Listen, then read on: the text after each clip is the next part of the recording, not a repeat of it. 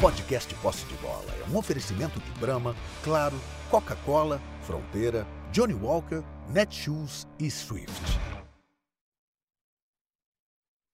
Olá, sejam todos muito bem-vindos ao Posse de Bola da Copa do Mundo. Mais um dia de Copa do Mundo, sim, aconteceu tudo o que você pode imaginar. Não sei nem como começar o programa hoje.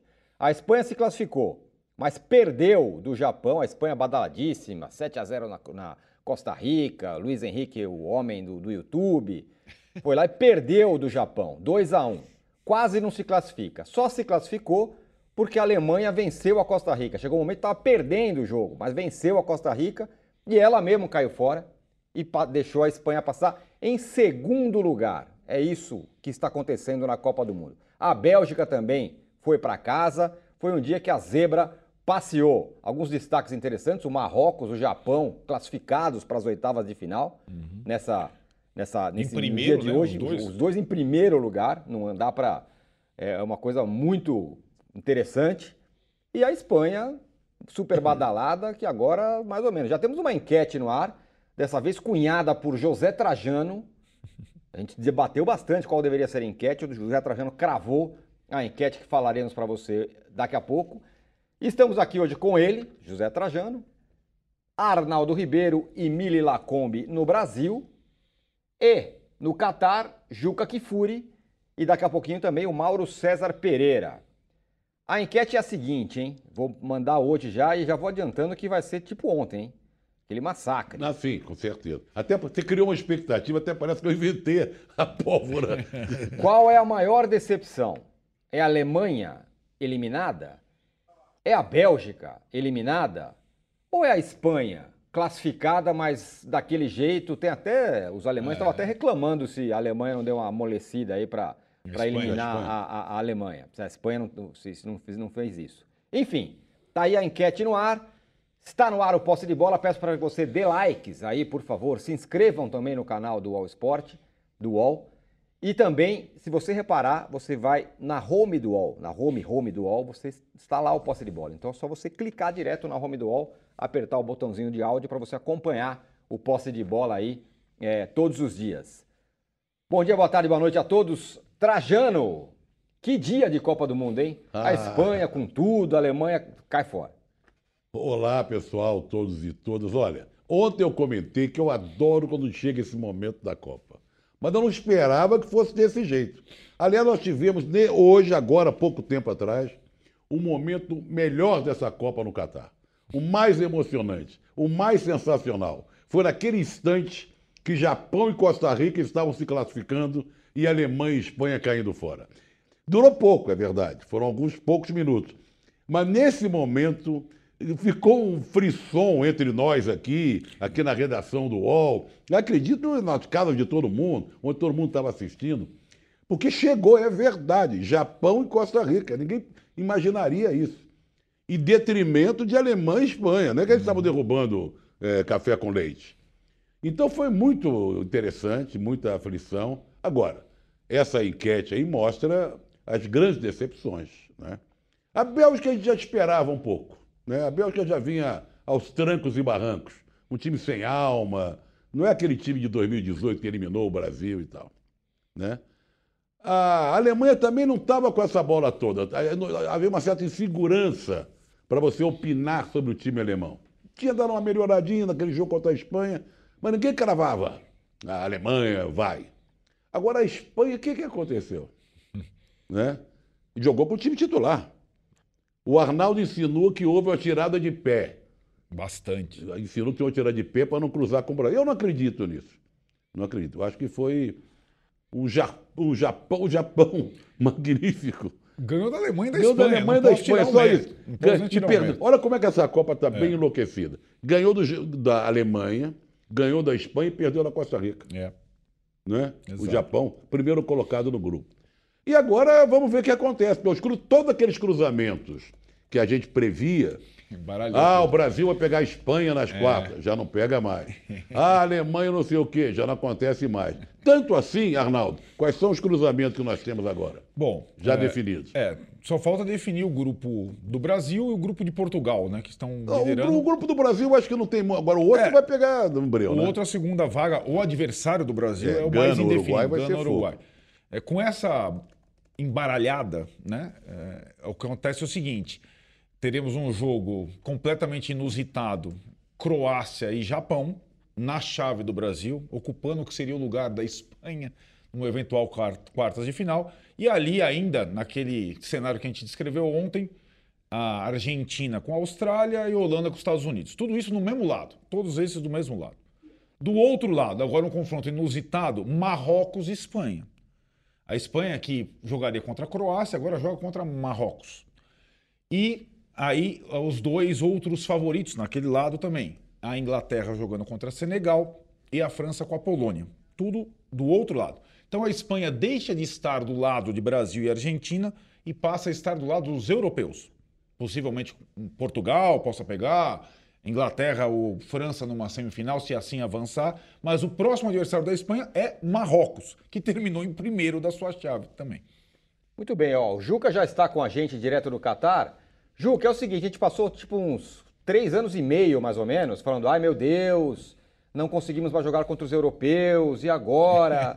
Vai ser um desespero, quando enfrentar algum europeu pela frente, vai ser um pega pra capar. A Alemanha tá fora, a Bélgica tá fora, a Espanha perdeu pro Japão, Dinamarca tá a fora. Dinamarca tá fora. Tem um monte de europeu caindo aí. É verdade. E eu vou lhe dizer uma coisa. Eu estou aqui entre o perplexo e que outro termo poderia usar? Ou não sei, ou não sei onde é que eu tô. Não tinha essa expressão? É, eu vou lhe dizer uma coisa, Zé Trajano. Eu hoje estou agradecendo a minha intuição. Porque eu estava na dúvida se eu ia ao estádio ou se eu vinha ao centro de imprensa acompanhar os dois jogos. Estou aqui no mesão, como vocês podem ver, e tem sempre dois enormes monitores, cada um com um jogo. Você fica absolutamente à vontade vendo os dois jogos. E confesso que eu não estava prestando muita atenção no jogo da Espanha. Aquele primeiro tempo, a Espanha com a bola, o Morata fez o gol e tal. Quando o Japão empatou, eu falei, nossa, mãe, agora vai levar um cacete por essa. por essa. por Ousadia. ser metido, né? pela ousadia de empatar o jogo. E aí acontece aquele segundo gol maluco que você ficou na dúvida se a bola tinha, tinha saído não tinha saído, não saiu. E a partir daí, vamos combinar, o tic-tac espanhol virou uma caca, né? porque não aconteceu mais nada.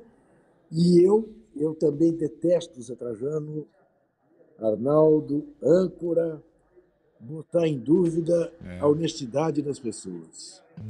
Mas a incapacidade da Espanha de entrar na área do Japão a partir do momento em que tomou o segundo gol, verdade que no finzinho ali, duas vezes o goleiro Gonda salvou o empate. Mas a mim ficou a sensação, eu não sei se mais o espanhol queria que a Alemanha caísse fora ou quis se livrar de eventuais cruzamentos com o Brasil e com a Argentina. Mas que ficou esquisito, ficou esquisito. Muito esquisito. Ao passo que o jogo da Alemanha, que era o jogo para o qual eu dei preferência, foi um jogo maluco sobre todos os aspectos. Eu contei, durante sete minutos e meio, os primeiros sete minutos e meio do primeiro tempo, o time da Costa Rica não pisou uma vez sequer no campo da Alemanha. Quando pisou, o atacante estava impedido. E aí a Alemanha fez o primeiro gol. Parecia que os costarriquenhos iam viver uma noite a Mineirão, a brasileira de 2014. É, primeira arbitragem feminina. Faça favor, não me patrulhe problema da arbitragem não é de gênero, é da arbitragem. Houve um escanteio para a Alemanha, a bola saiu um metro e meio, a bandeirinha francesa não viu. Em seguida, o Rudiger sofreu um pênalti, mas um agarrão clamoroso numa cobrança de escanteio. A juíza francesa não viu. E o quarto gol alemão, a bandeirinha brasileira quis anular. O VAR foi lá e confirmou.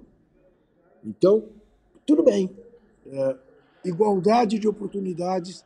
Errarão igual erram os marmanjos. As marmanjas vão errar igual que nem. Agora, não há dúvida que elas pegaram um jogo que aparentemente seria uma moleza para arbitrar, e não foi, porque de repente Costa Rica virou o jogo e achou que podia se classificar. Isso que o Zé Trajano falou é pura verdade. Aqui no centro de imprensa ficou todo mundo enlouquecido. Né? Não tem, evidentemente, nenhum alemão, nenhum espanhol, nenhum costarriquenho e nenhum japonês aqui, porque estão todos nos seus respectivos estados, mas os jornalistas do mundo, de repente, se deram conta que nós íamos ter a classificação do Japão em primeiro lugar e da Costa Rica em segundo. Seria, né? Acabou não sendo inteiro, mas foi, foi pela metade com o Japão se classificando em primeiro lugar. O Japão, senhoras e senhores, é a Alemanha na Copa do Catar. Que loucura. Mauro César está com a gente também direto do Catar. Daqui a pouco eu vou acionar a Mili, mas antes o Mauro César. O Mauro César foi ao jogo Croácia e Bélgica. É... Mauro, o jogo de do todo. Lukaku, né? Pois é, do, do Lukaku, que, que triste o fim né, do, do, da- do Lukaku no, no futebol, perdeu um monte de gol. Mauro, é, de, de todo mundo que ficou por um fio, no fim das contas, só o sul-americano, a Argentina, que se salvou. A Alemanha caiu, a Bélgica caiu. E você viu o jogo da Bélgica, viu o fim da geração, desta geração belga. E viu também a derrota agora da, da Espanha. Estou no estádio aqui. Ah, tá no estádio, olha só, boa. Lógico, eu vim aqui para ver jogo, meu amigo. É, peguei o metrozão Aqui- e vim pra aí cá, é trabalho, rapaz. Aqui é trabalho. Tu pensa o quê? É, é estou aqui, eu acompanhei aqui em loco essa coisa maluca Nos que foi esse jogo agora. E eu concordo muito com a linha que o Arnaldo falou. Achei o comportamento da Espanha muito estranho, muito estranho. É, não é assim, vamos tentar para perder. Mas a situação se oferece. O time trocou 1.058 passes tentados. 1.058, mais do que nos outros dois jogos. Foram 1.040 e pouco contra a Costa Rica e 650 quase contra a seleção da Alemanha. Ficou ali trocando passes, mas o Luiz Henrique não estava à beira do campo histérico como eu imaginaria o Luiz Henrique perdendo para o Japão. Eu estava olhando ali o dele, localizado bem atrás dele, fiquei observando, gesticulava e tal, mas não parecia, sabe, aquele técnico sempre muito agitado, um cara de temperamento forte. A Espanha parece que não ligou para perder. Não ligou para perder. Essa foi a sensação. Não sei se para evitar cruzamentos, não sei se para eliminar a Alemanha, não sei se para tudo, mas a oportunidade surgiu. Eu achei que o time da Espanha não. Primeiro tempo já foi protocolar, sabe? A troca de passes da Espanha, a identidade do jogo do time, mas até o Arnaldo elogiou muito o primeiro jogo, a velocidade da troca de passes e mais ímpeto, mais definição, mais velocidade, muitos gols, 7 a 0 Foi um time diferente. Foi um time desinteressado. Não vou dizer aqui que seria leviano da minha parte dizer que o time entrou para perder, o que resolveu no meio do jogo, ah, vamos perder esse jogo. Não, mas foi desinteressado. Um frango do goleiro, mão de alface, no primeiro gol do Japão. Né? Segundo gol também ali do VAR, que a bola saiu ou não saiu, muito esquisito. Se a bola saiu saiu, eu fiquei na, na dúvida depois de ver várias vezes, mas enfim, o VAR definiu que a bola beliscou ali a linha, toquei, tudo bem, demorou uma eternidade também para confirmar o gol, mas foi cedo. A estratégia do Japão foi uma estratégia igual à da Alemanha, tomou 1 a 0 no primeiro tempo, virou na pressão na saída de bola do adversário em poucos minutos, igualzinho, mesmo roteiro. E a Espanha teve tempo de sobra para se reestruturar, se organizar e criar situações pela menos. Você pega, por exemplo, hoje o Lukaku perdeu um caminhão de gols. É, totalmente fora de condição também, ele veio jogar aqui na Copa do Mundo sem condições e acabou sendo um vilão num jogo de dois times meio desinteressados, né? tanto a Croácia quanto a Bélgica. Parecia que estava jogando um amistoso, um jogo daqueles de Nations League lá que não vale mais nada, não parecia que estava na Copa do Mundo. E o Lukaku perdendo gol, perdendo gol, o que mostra como a Croácia também permitiu várias oportunidades à Bélgica. Mesmo assim, a Bélgica fazia grandes partidas e uma boa Copa do Mundo. E aqui, é, é, a Espanha, não parecia a Espanha do jogo da, da Costa Rica. Parecia que estava jogando um jogo por jogar. Troca passe, troca passe. Não teve ímpeto, não criou tantas situações. O que, que o Japão faz de especial, gente? Marca a de bola do adversário no segundo tempo, se fecha depois e tem 18% de posse de bola. E fica se defendendo, se defendendo. Isso não é novidade, não é uma inovação. esses europeus não estão sendo apresentados por uma nova estratégia revolucionária nipônica. Nada disso. O time joga dentro das suas condições, honestamente ali, luta e tal. Então, muito estranho o comportamento hoje da Espanha, assim, um time desinteressado, parecia que não estava ligando para perder. E, e, hoje a gente sabe de tudo na hora, né? A gente tem ali na mão o aplicativo, todo mundo sabe. A classificação está mudando. O placar mostra a classificação. O placar mostrou em dado momento. Não sei se pela TV vocês viram, mas o placar do estádio, o telão, mostrou. Primeiro, em dado momento. Primeiro, Japão. Segundo, Costa Rica. Terceiro, Espanha. Quarto, Alemanha. Os torcedores, não menos os espanhóis, vibraram. Olha só, os dois gigantes estão caindo. Todo mundo se divertiu ali, né? Riu da situação. Até que a Alemanha fez os gols que deram a vitória e despachou também a Costa Rica, morreu abraçada com a Alemanha. Mas achei um comportamento muito estranho. E respondendo a pergunta do âncora, quando a gente fala muito dos confrontos com os europeus, é por uma razão muito simples, né? As últimas Copas do Mundo, 2006, 2010, 2014, 2018, todas foram vencidas por europeus e todas foram decididas por europeus, exceto 14, quando a Argentina fez a final e perdeu na prorrogação para a Alemanha. Então eles dominam o futebol de Copa do Mundo. Então é, sim, necessário falar sobre isso, né? independentemente de qualquer outra coisa. E o companheiro Fred Soares, jornalista do Rio de Janeiro, grande amigo, ele mandou uma mensagem para mim durante o jogo eu fiquei pensando, acho que ele tem muita razão. Acho que dá uma conversa isso. Essa Liga das Nações, essa Nations League, ela, ela, ela, colocou, ela encapsulou os europeus, né? Eles estão ali fechados, jogam só entre eles.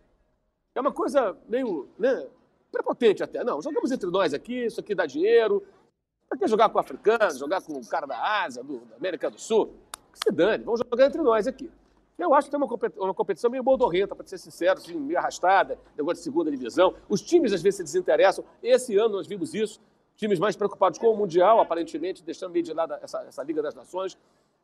E, de repente, essa, essa coisa se fechar entre eles, não vou dizer para assim, que estão sendo surpreendidos, porque nenhuma seleção está apresentando taticamente nada do outro mundo. Mas eles, de repente, começam a se achar no patamar superior que eles jogam entre eles acabam sendo surpreendidos por times que jogam a vida, gente. Porque se a Bélgica é preguiçosa, se a Croácia joga de forma modorrenta, se a Alemanha foi o que foi, a Espanha hoje é preguiçosíssima, Marrocos, Tunísia, eu vi isso no estádio, Marrocos, Tunísia, é, Arábia Saudita, Japão, os caras jogam a vida. Uhum. É o jogo da vida deles. Então é uma diferença muito grande de intensidade e de maneira como encara o jogo. Ah, não, Copa do Mundo, todo mundo entra mil por hora. Não, não entra.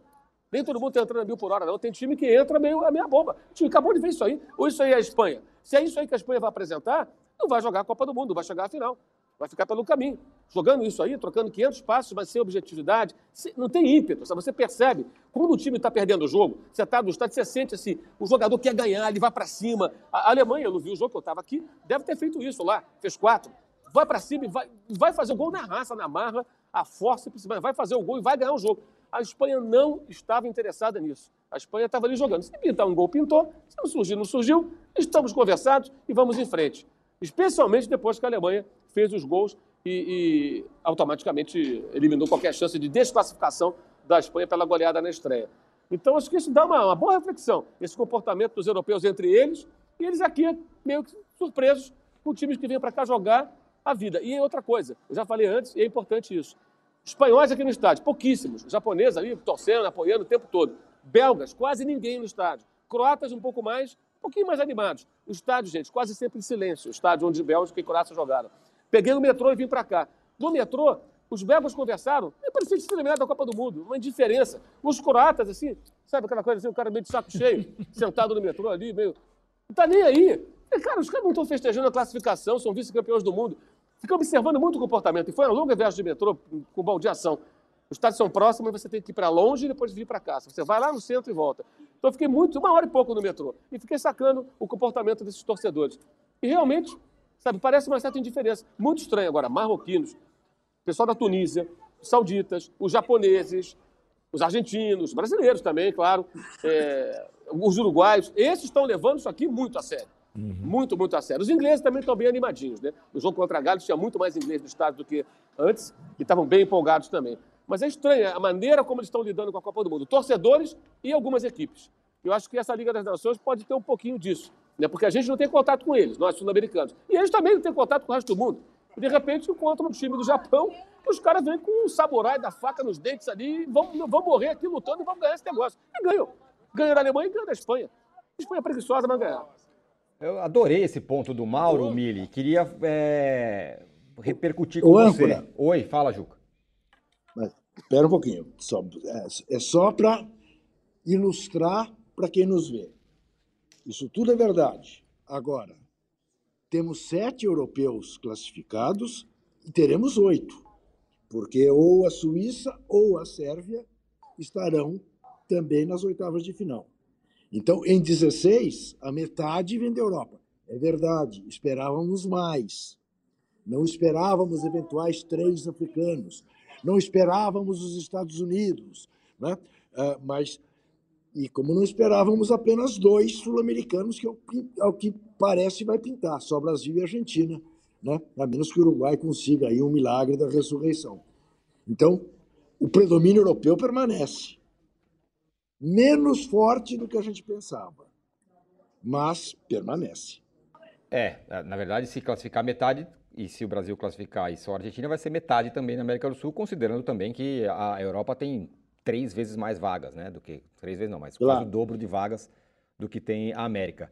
Mas, Mili, é, tá, o, o, Mauro falou esse ponto sobre essa, esse futebol encapsulado do europeu, e a Copa do Mundo tem esse negócio. É, é o encontro de mundos. É um encontro de mundos diferentes. Do sul-americano, do asiático agora, que está descobrindo esse negócio, como disse o Mauro, é quem mais está lá na, na, na, na, Copa, o pessoal do lado do Oriente Médio.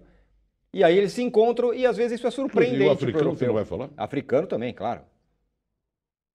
É, é, e eu acho que é isso que é, é, bonito, né, da gente ver, é isso que emociona tanto, é, é, é esse encontro de culturas, né, Primeira vez que tem uma Copa no Oriente Médio. Ontem teve uma manifestação é, pró-Palestina, por exemplo, que é uma coisa que a gente jamais veria se a Copa fosse jogada aqui.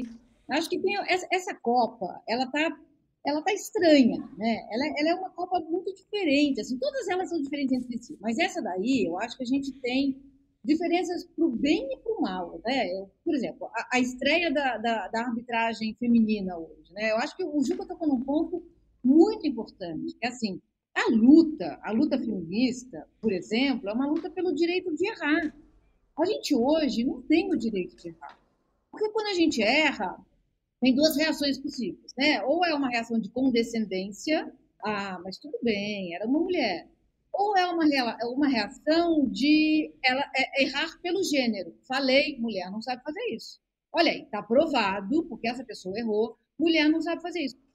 A, a, luta é pelo direito de errar. Como qualquer pessoa erra, né? Na vida não há registro de um ser humano que tenha passado pelo mundo sem cometer erros, né? E é o caminho mais curto para a gente aprender. Então, eu acho que essa Copa, assim, jogada numa ditadura, com, com mulheres presentes, primeira vez no Oriente Médio, é tudo tão é, rico, né? Rico para o bem e para o mal. Assim, são, são, é, vou colocar de um outro jeito são histórias maravilhosas de serem contadas, né? O que a gente está vendo, assim, histórias de vitórias e derrotas, como em qualquer Copa, mas histórias também de luta, de, de, de luta pelo direito humano. Você falou ontem da matéria da Domi, né? A, a, matéria da Domitila Becker, ela é uma matéria sensacional, assim. A mais, no decorrer do programa, eu vou, eu vou citar, citar o autor que eu gosto muito, chama Gay Talese, uhum. que é um jornalista que se mistura a notícia, a, a notícia que ele vai dar, né? Um jornalista estadunidense. A Domi fez isso ontem, e eu vou dizer depois por que, que eu vou citar ele é, no programa de hoje. Então, eu acho tudo isso muito exuberante para como experiência humana, tudo que a gente está vendo nessa Copa, né? Não sei nem se eu te respondi, Tirone, fui para uhum. todos os lados.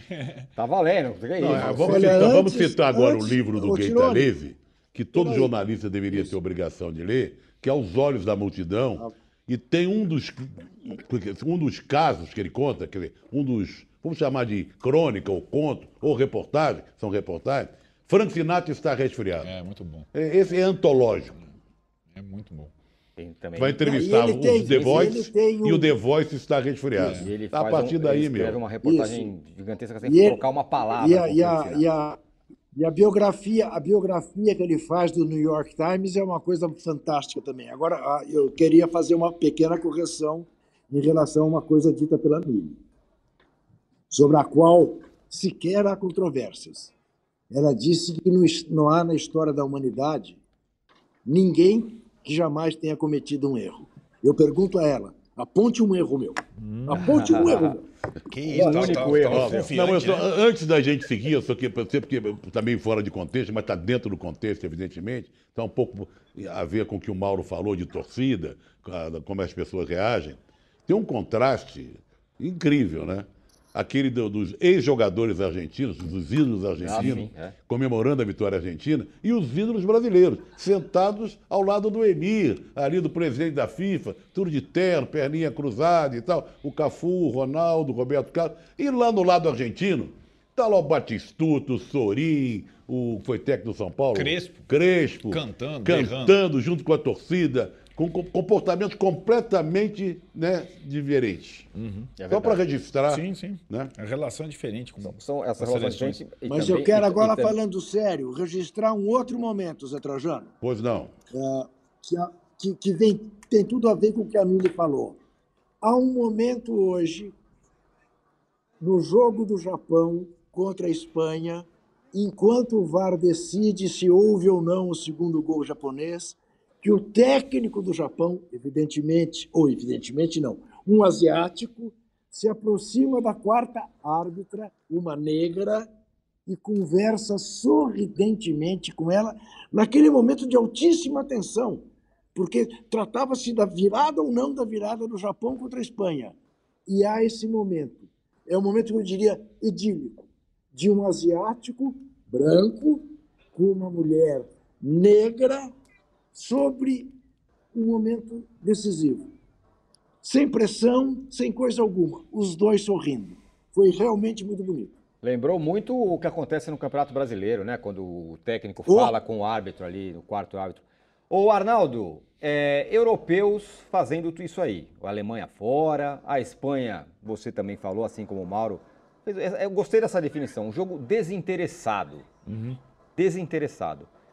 É, Mas peraí, mas foi lançado aqui uma chaminha pelo Arnaldo, que teve, vamos dizer assim, uma certa aderência. aderência do Mauro. O Juca também, de certa forma, né? Explica melhor essa coisa da Espanha. Eu, acho que como o Mauro está no estádio, é, eu estou aqui do lado dele, que Claro, o estádio não melhor. mente. O estádio não mente. Então você vê as reações, você não precisa ver só a disputa da bola, o inconformismo, as expressões, o empenho, a vibração. E eu senti distante o que o Mauro sentiu do lado. Eu pego no testemunho dele. É muito mais é, valoroso do que o meu. Eu fico triste, para mim é uma coisa, eu sei que existe. E é, faz parte, como diria o professor Luxemburgo, Faz parte. pertence, Pertence ao ao futebol. futebol. E a gente tem exemplos em Copas vários. Inclusive a Alemanha, hoje eliminada, ela fugiu da Holanda na Copa de 74, né? Naquela história da confronto com a Alemanha Oriental. em 82 também. Em Aquele 82 joguinho também, com a Áustria.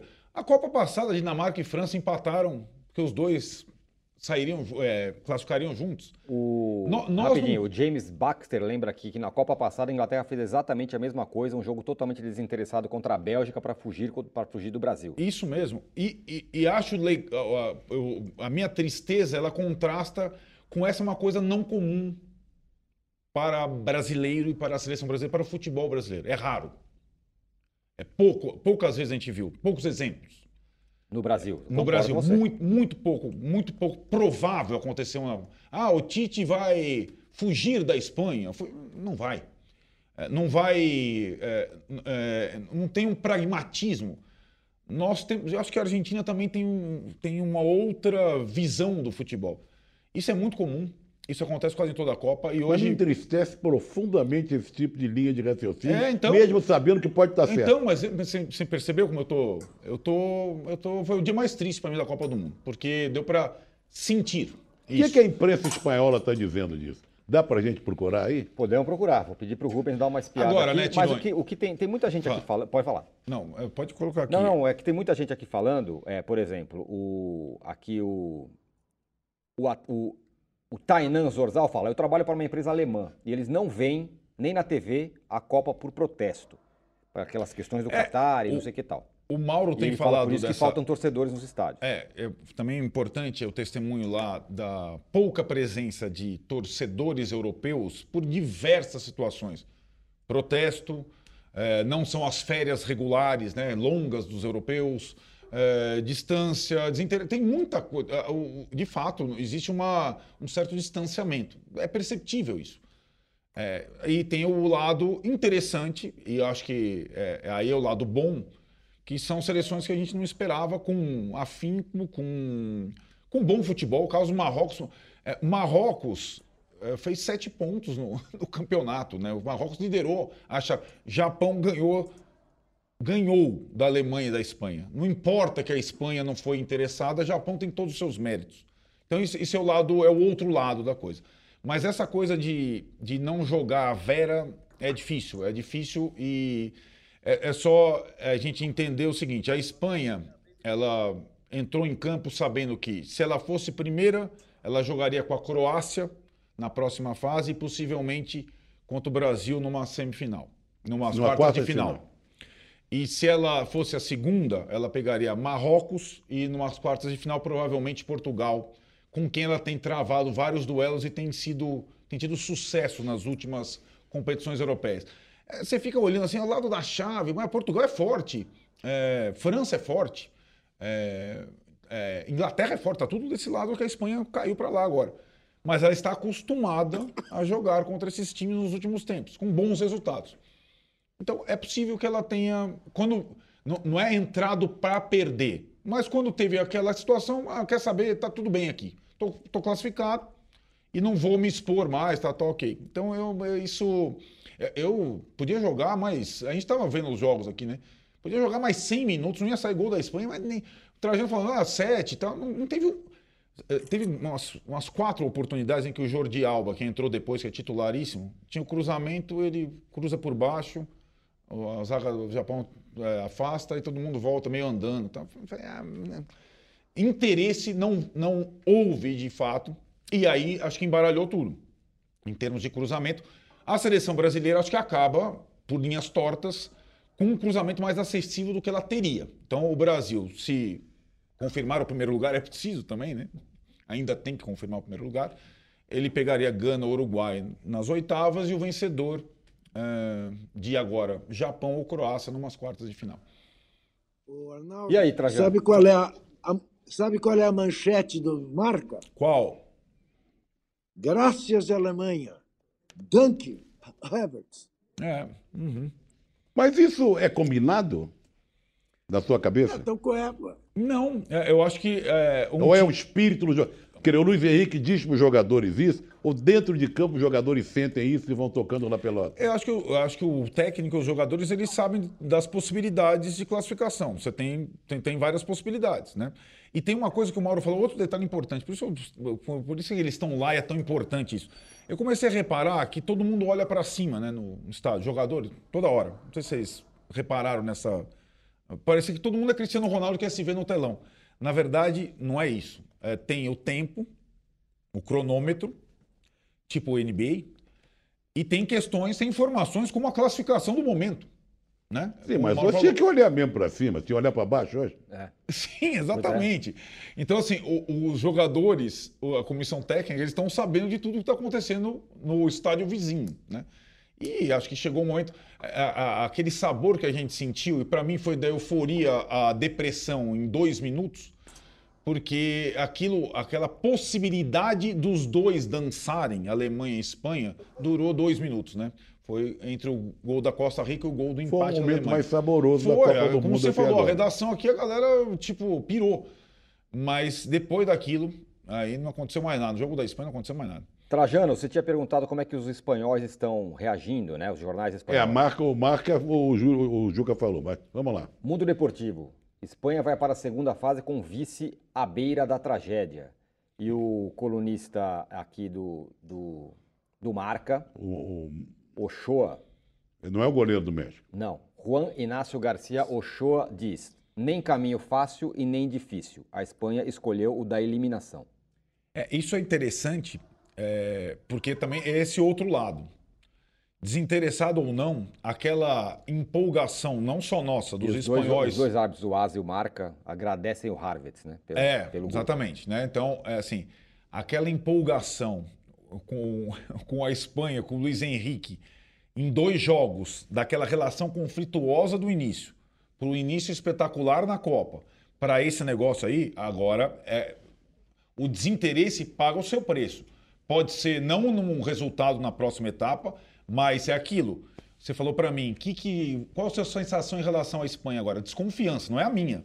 São é, sensação dos espanhóis. E a imprensa vai cair de pau. Vai cair de pau. Porque flertar com a eliminação, com um gol da Costa Rica lá e tal, é, esse encanto durou duas partidas. E agora a cobrança para essa próxima etapa diante de Marrocos tal vai ser um infernal também. Tem esse outro lado. Faz parte. É, a nossa enquete tá assim, viu, Trajano? Qual a maior decepção? Alemanha, 69%. Já ganhou. Bélgica, 17%.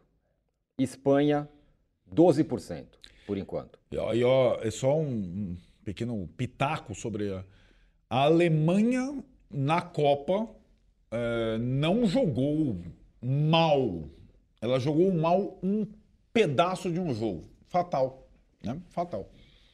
Fala, Caiu, caiu o Mauro ali? Caiu, Caiu os caiu. caras, caiu os O- caras. Nossas conexões caíram. Inclusive, Mili e Mauro, caiu tudo? Caiu todo mundo. Caiu, todos caíram.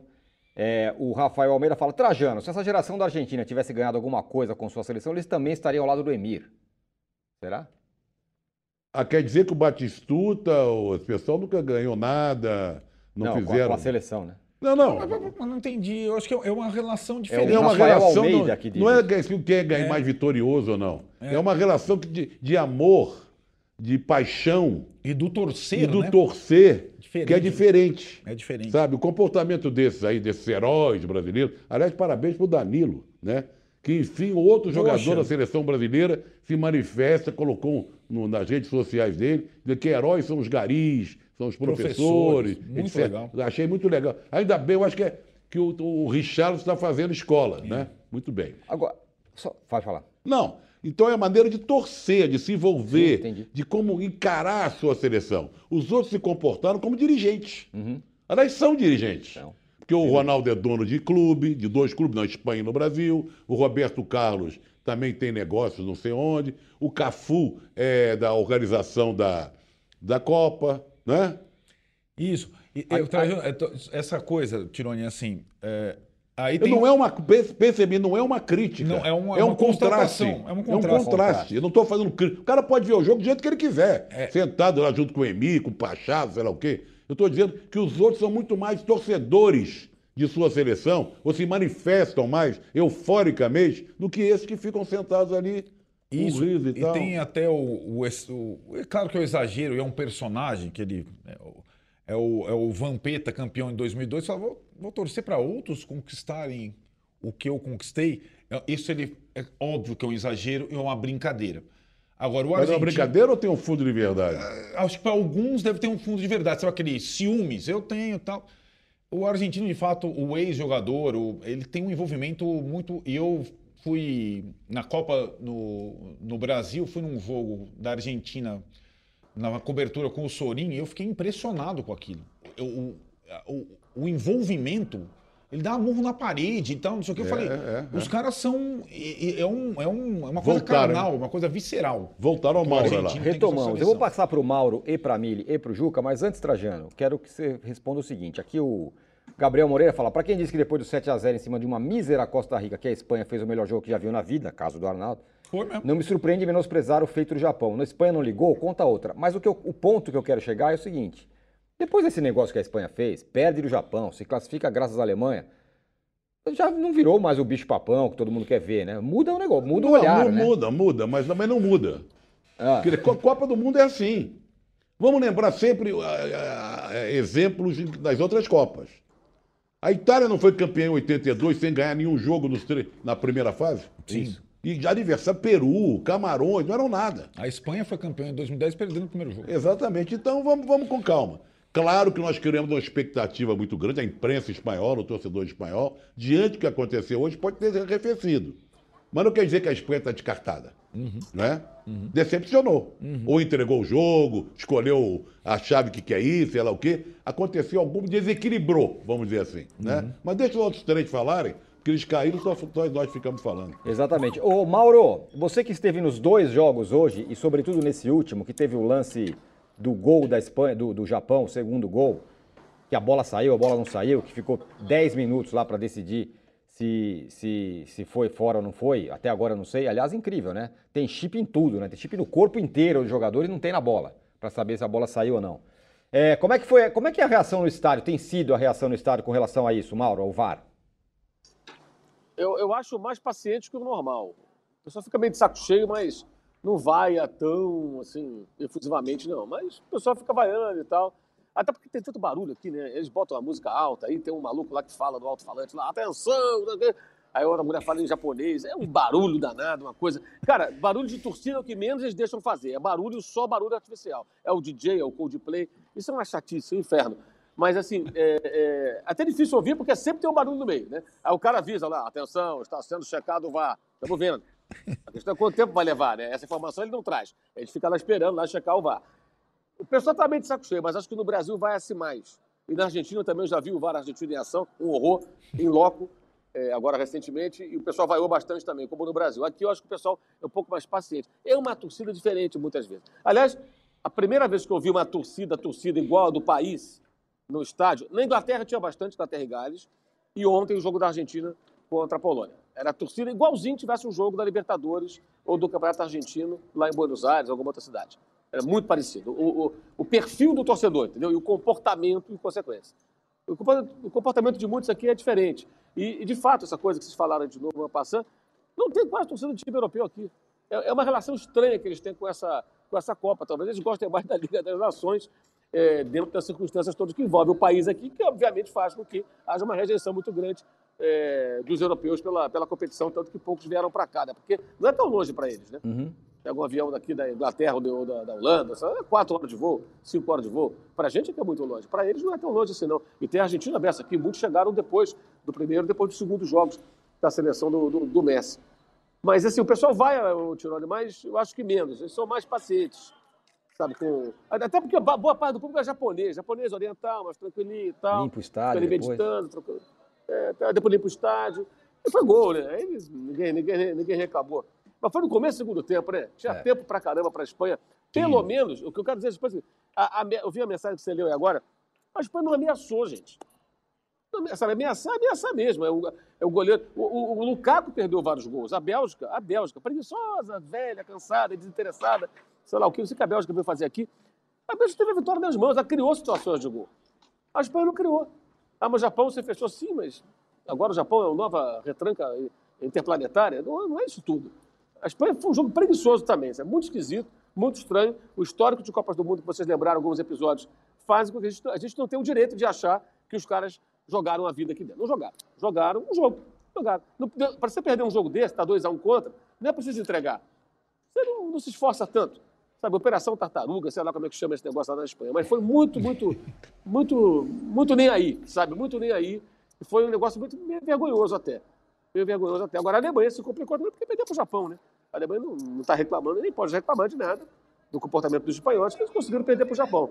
E perder para o Japão, com todo respeito ao Japão, é uma vergonha para a Alemanha, é uma vergonha para o Japão, é, para a Espanha. O Japão ainda é um, uma, uma, seleção modesta, jogadores inferiores tecnicamente, que tem seus predicados, venceu como um time pequeno ganhando um grande, gente. Agora o Japão não é nada demais. Não tem uma seleção japonesa aqui extraordinária, sensacional, praticando um novo futebol. Não tem. Foi um vexame das duas seleções. O da Espanha hoje e o da Alemanha. A Alemanha está fora por conta do vexame, segundo a Copa seguida, que a Alemanha não passa da fase de grupos.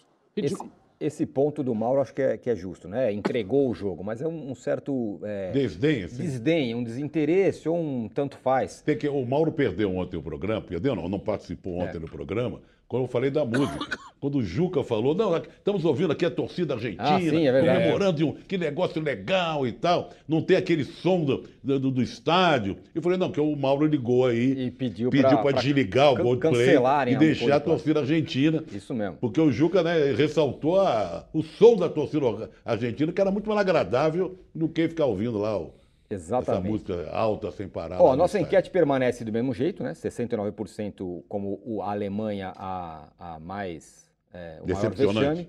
Daí a gente criou uma outra enquete, tá, Jano? E é isso que eu queria falar com a Mili. Porque a gente está falando, pô, os europeus são desinteressados, tal, mas tem um outro lado que é uma coisa muito legal, né? É você ver o Japão, o Marrocos e o Senegal, por enquanto, por enquanto nas oitavas de final. Né? O Mauro tem, tem ressaltado o quanto os, o pessoal do Oriente Médio está vibrando com E esse como eles negócio, comemoram, a até a Tunísia, Saudita. que não se classificou, eu Até vi, a Tunísia. eu vi vídeo de lá das ruas, É, uma demais. festa maravilhosa. E aí eu coloquei uma outra enquete aqui. Qual a maior surpresa da Copa até agora? Japão, Marrocos ou Senegal? Ele tirou a Austrália, Essa- ele tá essa- com preconceito com E a Austrália também é, né? Não colocamos a Austrália porque, é verdade, também você tem razão. Mas, ó, Japão 48, Marrocos 48%. Coitados dos australianos. 48, quem está com empatado? Japão e Marrocos, os dois com 48%, Senegal com 3%. Esse, é o outro lado, né, Mili? Ah, vamos É. deixar de lado a fleuma europeia, o- a soberba e olhar para essa galera que está fazendo um negócio espetacular, né? Você sabe que agora você me deu, parece até que a gente combinou, você me deu gancho para eu falar do Geitalese, porque assim, quem conta a história é quem ganha, né? Isso é, a história da humanidade é essa. Quem conta a história é quem ganha a guerra, né? Essa é a máxima que a gente usa. Então, quem conta a história do futebol são esses times que sempre ganham. Agora, a história vai ser contada por outros times, né? Está sendo. E isso é muito bacana. O, o- o Trajano falou, né? Que todo, todo, todo jornalista, todo mundo que gosta de escrever, deveria ler o Geitalese, né? Tem um livro especialmente bom que chama Vida de Escritor. Não é um livro muito famoso dele. E ele está vendo uma disputa de pênaltis do campeonato, da final da Copa do Mundo de Futebol Feminino entre Estados Unidos e China. Ele não entende nada de futebol, ele está completamente perdido vendo aquilo. E ele fica abismado que o título é, é decidido quando uma chinesa chuta a bola para fora no pênalti. E a- os Estados Unidos ganham. E ele acha aquilo a maior crueldade do mundo. E ele segue essa chinesa pelo planeta. Ele vai até a vila que ela mora, no interior da China, fala com a família dela. São histórias que nunca foram publicadas dele, porque são histórias dos derrotados. Nunca nenhuma revista quis publicar essas histórias. Então, olha, parece que a gente combinou, né, Tirone? Porque é isso, é, é- é bacana ver essas seleções assim. A história vai ser contada mais um ou dois jogos no máximo, né? E aí eu acho que acabou. Nenhuma delas vai, vai ganhar a Copa. Mas, por um lado, é interessante de Sim. ver. Sobre a, a França, eu diria o seguinte: a gente, tudo a gente pode especular, né, sobre o que aconteceu com a França hoje. Mas uma coisa é certa: a foi a Espanha, derrota com mais a conveniente com a Espanha, com a Espanha, desculpa. Foi a derrota mais conveniente da história do futebol espanhol, né? Até Perfeito. hoje. Muito bem, ó. Mas a Mila, a Mila foi ótimo ela ter contado essa história. E eu vou atrás do livro. Fascinante, né? Muito Aliás, legal. A cobertura de Copa devia deixar de fazer uma série de coisas e partir para essa. Mas é outra, outra, outra conversa, outra história. Mas vou atrás. A resposta dos três países, das três seleções. Você apontaria quem? Ma- é, como é que tá? Japão, acho Marrocos ou Senegal? Marrocos, Marrocos. Cara, pra mim é o Japão, meu. O Japão, o Japão é, ganhou, ganhou da Alemanha e ganhou da Espanha. Até aqui. É, não, Não é foi fel. um feito Os caras se talvez classificaram pela- ganhando de duas É, vezes a única campeã. coisa que eu pondero é que o Marrocos, além de eh, jogar se defendendo, o Marrocos foi um time que surpreendeu porque ele Jogou. jogou, Sim, né? é ele jogou. Então, É cara, olha, Muito bem, com essa história de Alemanha fora, Espanha segundo colocada, ficou, vamos dizer, é, mamão com açúcar, carne, carne assada. Piso Pa- pavimentado. Será que o Juca acha isso? Ah, não Piso acredito. pavimentado assada de Brasil. agora em diante, não é pro Brasil, possível. Ficou, Juca? Juca? Piso pavimentado pro Brasil agora? Não é, o que, que nos garante que amanhã Camarões não vai repetir o que fez o Japão, o que, enfim, é, o que fez Marrocos, é, o que eventualmente Gana vai fazer contra o Uruguai?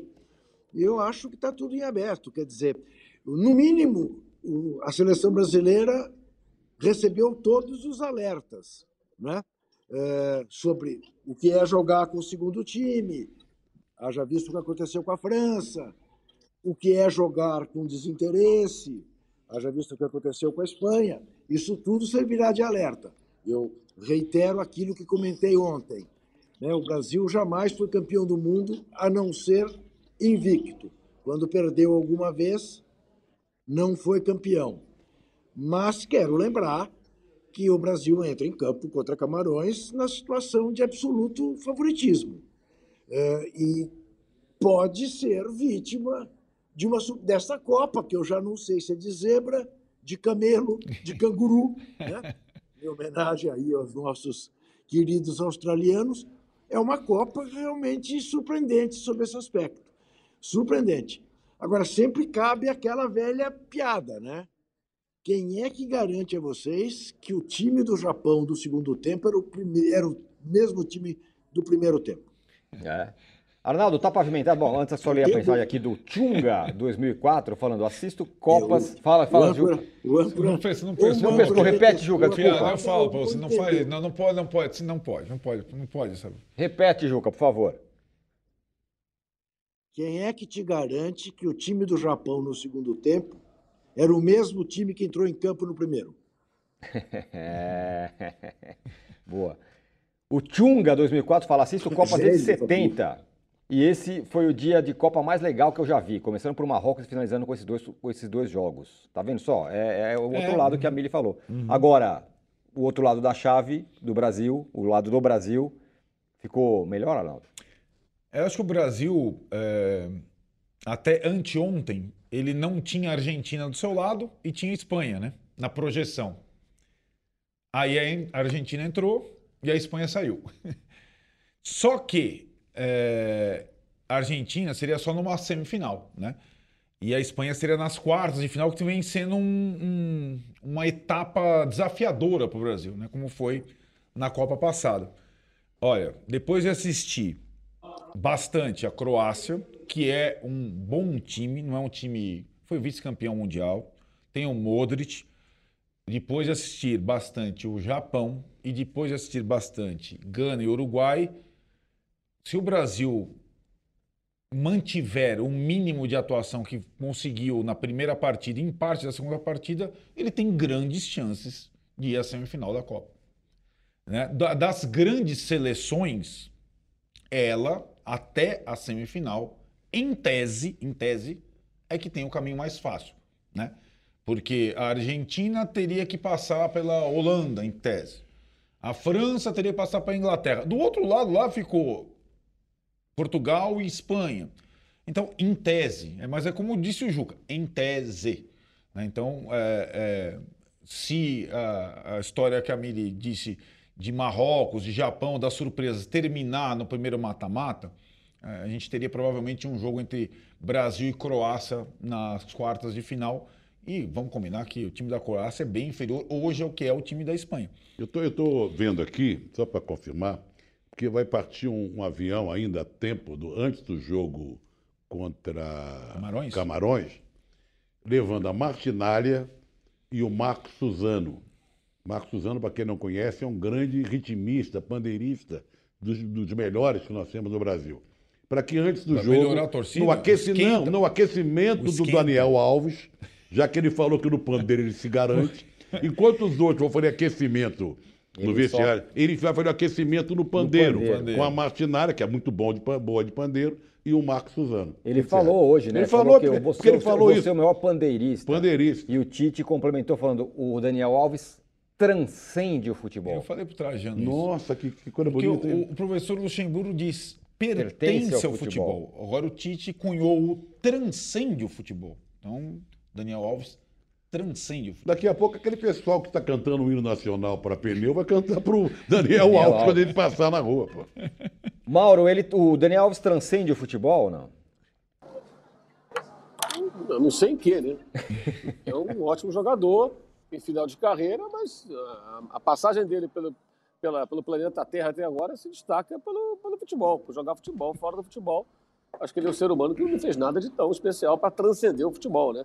Nenhum pensador, filósofo, grande líder, nada. nada. É o quê? Não é alguém talestre, nem nada. Ele é um jogador de futebol, muito bom, muito bom, mas é isso.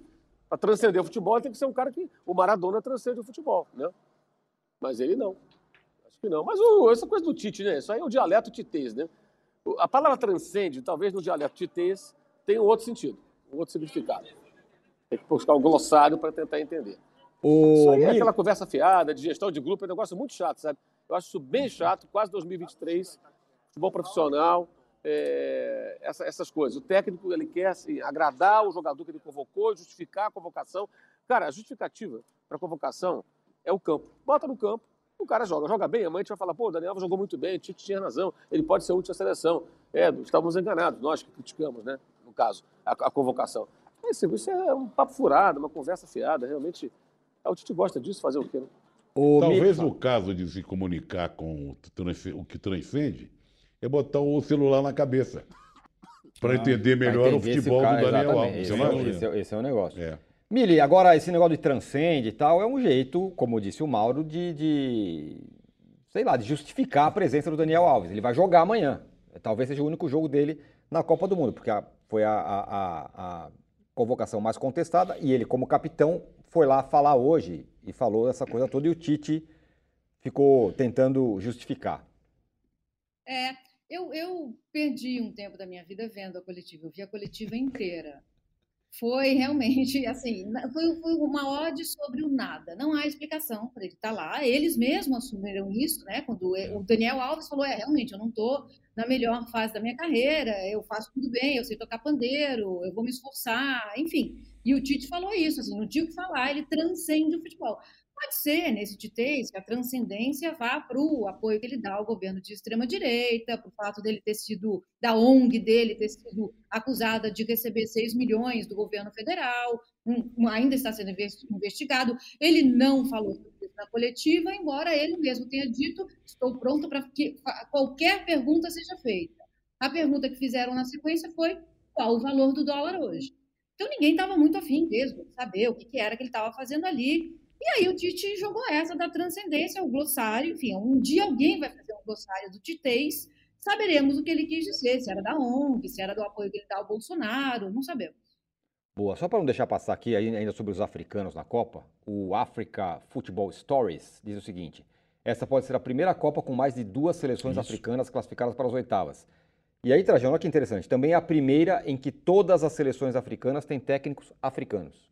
Coincidência? Exatamente. Não, acho que não Legal, é mesmo. Não, não, não. O- o- o- eu, eu- era muito contra isso. Eu- quando a gente transmitia a Copa Africana das Nações, é, me, me irritava ver como técnicos, técnico dinamarquês, sueco, polonês, não sei o quê.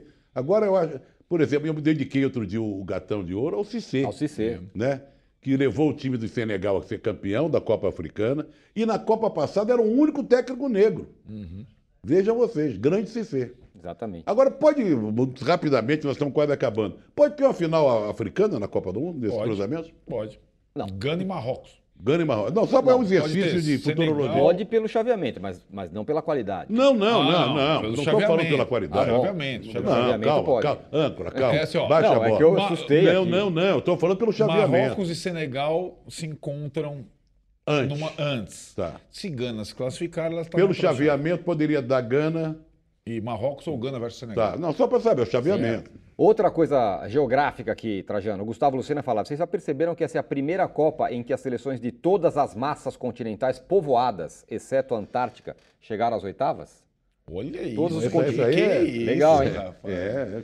Você vê? Muito bem, nós vamos, aqui, né? nós vamos aqui para um rápido intervalo. A regra é a seguinte, é clara, hein? Primeira rodada, Tudo gatão, que. A gatão regra. de ouro. Ah, não, a- a- Agora não- Agora não é clara coisa A nenhuma. regra do nessa VAR não é clara, mas a nossa é. Primeira rodada, gatão de ouro. Segunda rodada, ratão de bronze. Terceira rodada, o imperdível de amanhã. Não sai daí.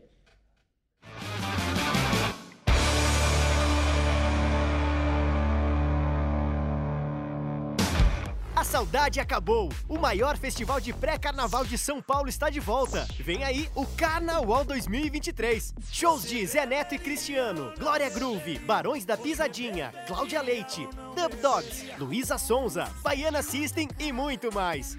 Dia 4 de fevereiro no Allianz Parque. Garanta já o seu ingresso. uol.com.br barra carnawalsp ou na ingresso.com.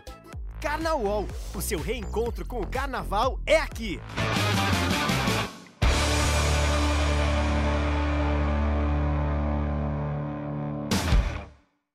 Muito bem, estamos de volta e vamos lá. Primeiro com o pessoal que está lá, fora. Mauro César, o seu gatão de ouro.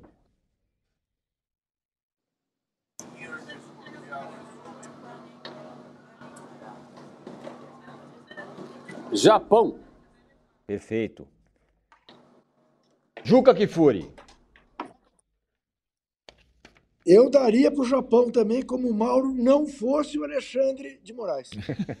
Muito bem. Tinha quase esquecido. Mili. Juro por Deus. Que não está no Catar, é bom lembrar. Não está. Eu vou de Japão. É, hoje vai ser talvez unanimidade. Trajano. Eu vou dar para o trio feminino, que Boa. entrou para a história, né? Então, não é, é a gata- as gatas de ouro, Muito bem. É, gatonas. que entraram para a história das Copas, né? História do futebol. Arnaldo. Marrocos. Acho que aí não tem desconfiança. Foi bom do início ao fim, merecidamente está. E olha, Espanha, essa vez eu vou torcer para Marrocos. Ó. Não- quase não torço na Copa, mas dessa vez eu vou torcer para Marrocos. Eu vou com o Japão também, ganhou de duas potências, da Alemanha e da, da Espanha. Segunda rodada. Ratão de bronze, Juca. Ah, eu vou ter que dar para quem me enganou. Eu estou muito irritado com os belgicanos, como diria João Mendonça Falcão. Para a Bélgica, para a Bélgica do De Bruyne, para a Bélgica do Lukaku. Que pena que me deu do Lukaku, perdeu quatro gols, entrou no segundo tempo, mudou o jogo e perdeu quatro gols. Realmente a Bélgica, e eu achava que a Bélgica era Caiu. Mas tudo bem, é Bélgica.